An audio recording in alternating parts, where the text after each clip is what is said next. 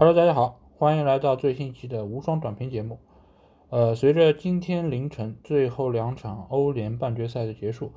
欧战四个决赛队伍全部产生。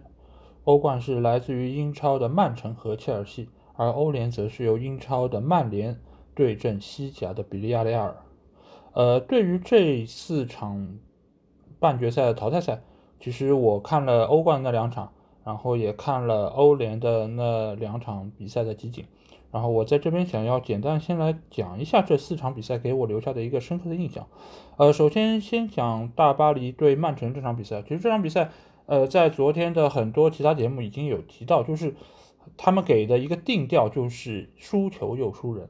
就是对于大巴黎这样一个球队，一个用钱砸出来的一个所谓的土豪球队的一个底蕴或者气质，他们给予了一个。比较大的一个抨击，或者说一个不认同。但是我们回到比赛本身来说，其实这场比赛由于第一回合曼城那两个，我个人认为是很意外的进球，使得巴黎在整个局面上处于一个非常被动的局面。在这个时候，大巴黎整个全队他必须要在这场比赛中尽快取得进球，以使得他们能够在场面上以及打法上不受被动。但是很可惜的是，他们在前二十分钟或者三十分钟的比赛中，并没有组织起很有效的一个攻势，反而被曼城率先打进了一个进球。那这个进球其实对于整个大巴黎球员的心理防线是一个极大的摧毁。所以你可以看到，在这个进球之后，巴黎整个全队的心态开始慢慢失衡，尤其从埃雷拉的第一个犯规拿到黄牌开始，就整个队伍就已经都不对了。他们整个。人的一个精气神的状态已经不对了，再加上到后期，呃，迪马利亚的那张红牌，以及内马尔一如既往的就是一个人死带，我可以每一次看到内马尔拿着球往三个曼城的后防线的队员中间冲，我就知道这个球基本上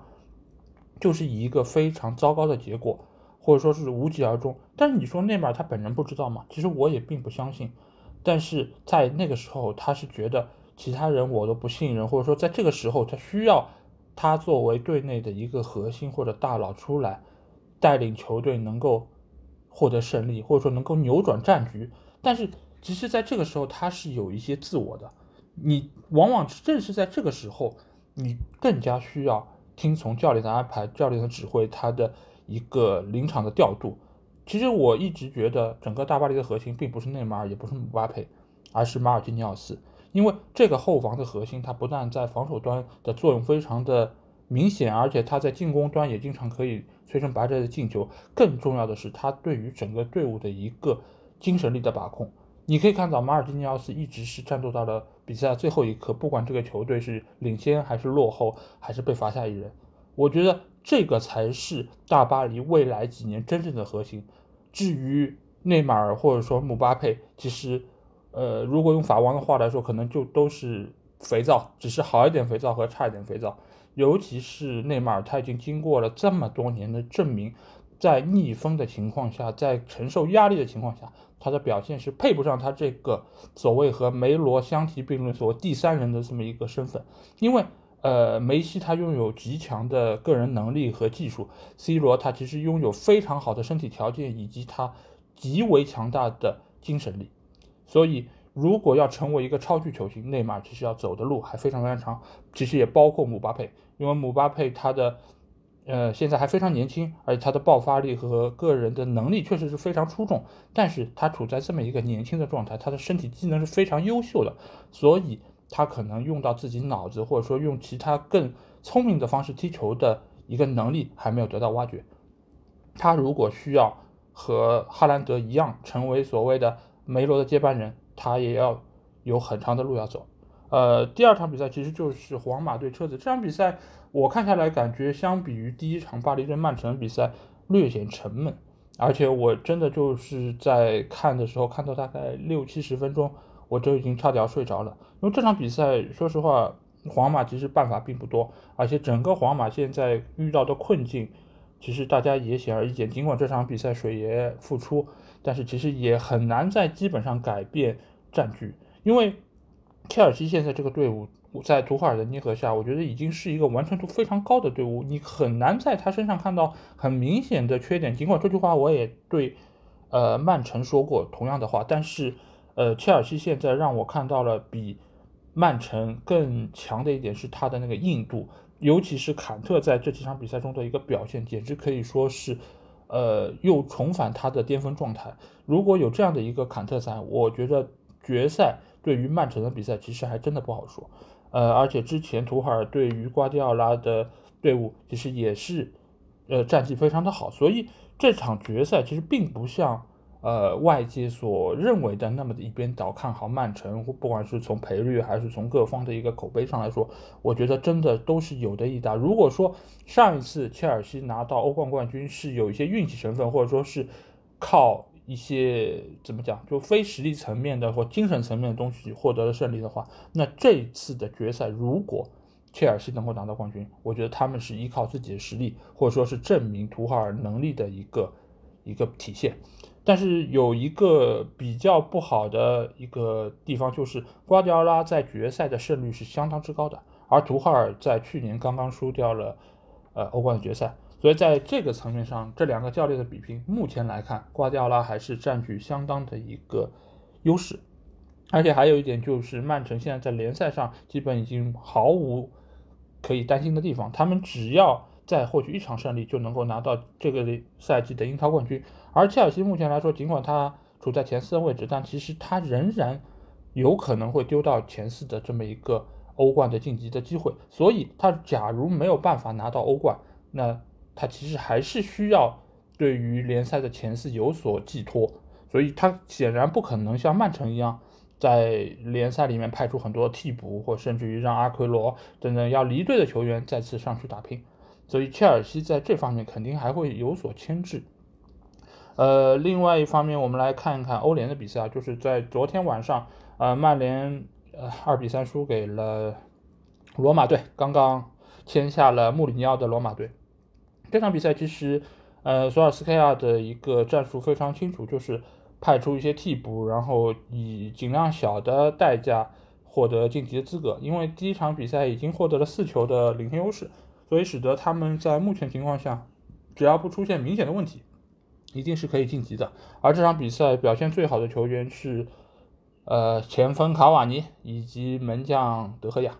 呃，尽管这场比赛失利了，而且输了三个球。但是我觉得这两个球员的表现仍然配得上是世界级的，尤其是德赫亚，他在后防线上的几个关键的扑救，真的是体现了他以前巅峰状态时的那个神反应啊。呃，但是我不得不说，这场比赛曼联的问题仍然是暴露的非常的明显，也是一一直以来存在的一个问题，就是替补和主力之间的差距实在是太大，而且就是关键位置的几个球员啊，就是但凡派上他们。基本上这个表现就是灾难级的，我觉得灾难一号就是特莱斯，因为特莱斯这场比赛很好几个丢球都是从他那一侧过来，包括佩德罗的那个传中，包括还有呃最后一个球的那个帽顶，呃，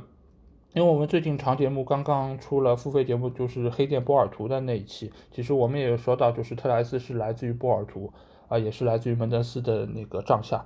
呃，可见就是现在来说，呃，波尔图出产的产品的质量已经是非常的堪忧。呃，而且特莱斯这个赛季在曼联的表现可以说是极为平庸，我甚至觉得是比范德贝克还要糟糕，啊，所以下一个阶段如何使用好特莱斯，或者说甚至让他成为一个合格的替补，我觉得也是一个课题。我觉得如果假如是这样的一个体体现和一个表现，我觉得甚至应该要给呃比威廉姆斯一些机会，因为毕竟他是曼联的青训出产，而且他有极强的血性，我一直觉得他能够在场上。呃，如果随着他年龄的慢慢增长，可以给到队伍一些非常好的精神层面的提升。对我觉得他是有曼联 DNA 存在的一个球员。呃，最后说一下枪手啊，枪手这个球队，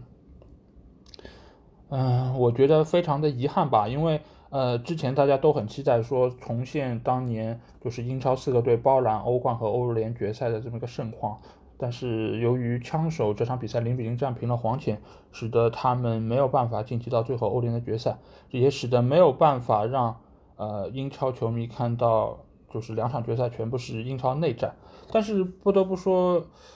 呃，黄色潜水艇确实是一个非常老练的一个名气不大，但是实力非常强劲的一个对手。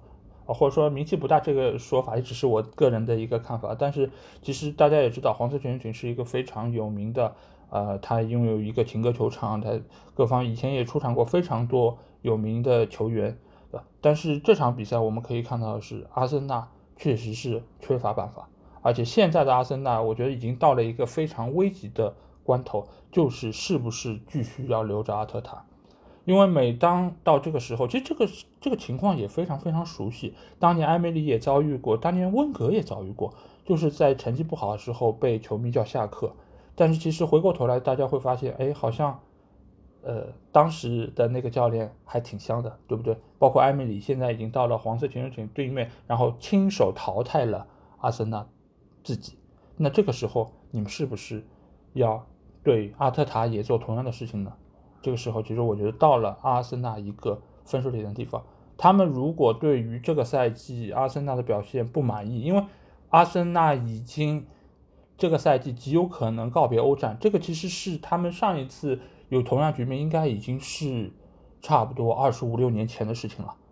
那你们能不能接受这一切呢，枪迷？但是我个人的看法是，还是应该给阿特塔一些时间。为什么这么说，并不是因为我是曼联球迷，或者说是我觉得他留任对他的成绩，因为你们也可以看到，每一次你们觉得这个教练很烂很烂的时候，其实还可以更烂，对吧？你们也可以觉得现在阿森纳的阵容好像并不是那么糟糕，为什么阿特塔可以带到这个成绩或怎样怎样？但是我是觉得阿特塔其实用他的能力证明了他是能够拿到冠军的，他拿到了足总杯，他也拿到了慈善慈善盾，但是。在联赛一个漫长的过程中，他其实遇到了一些问题，他也解决了一些问题。但是在目前来说，这个第九、第十的这么一个位置，确实是阿阿森纳的球迷很难接受。但我并不觉得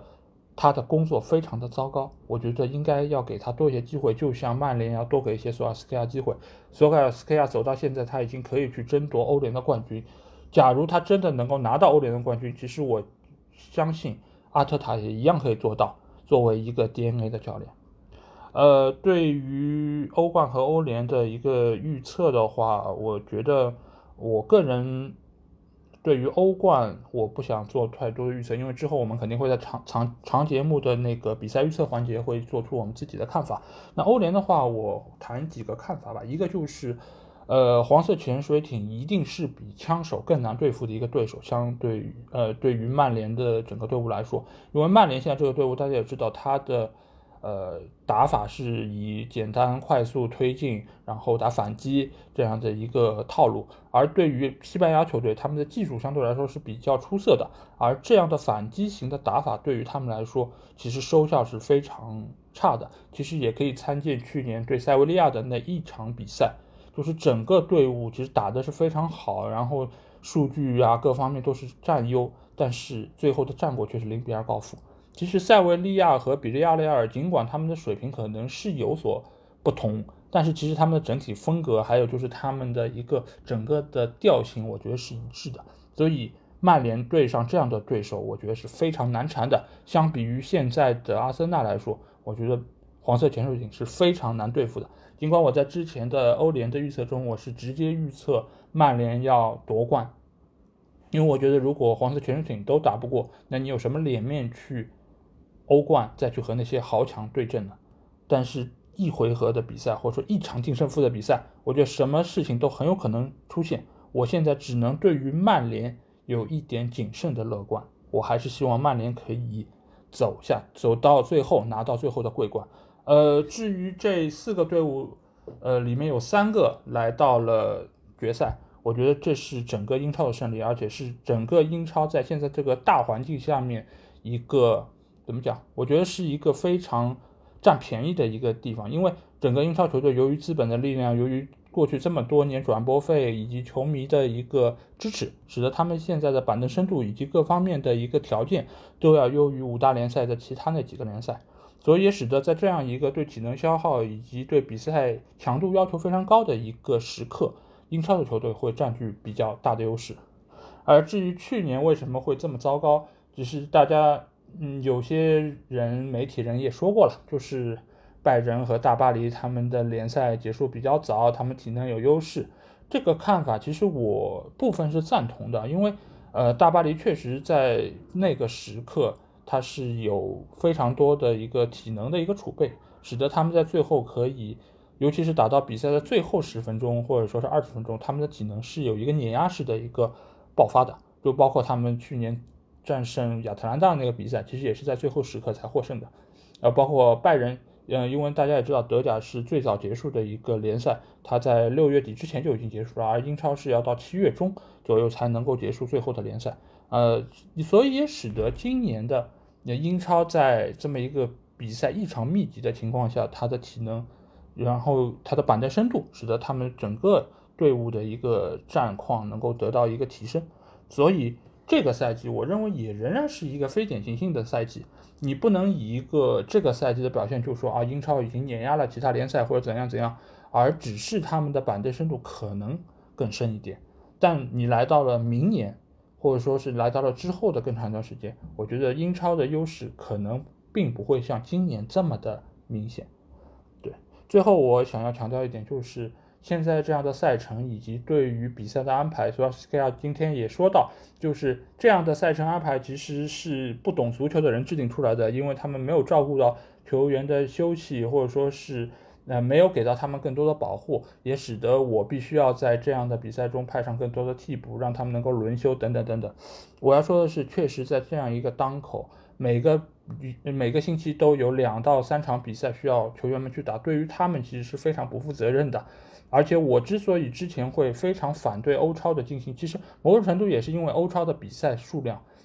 激增，对于整个球员他们的身体是保护是不利的。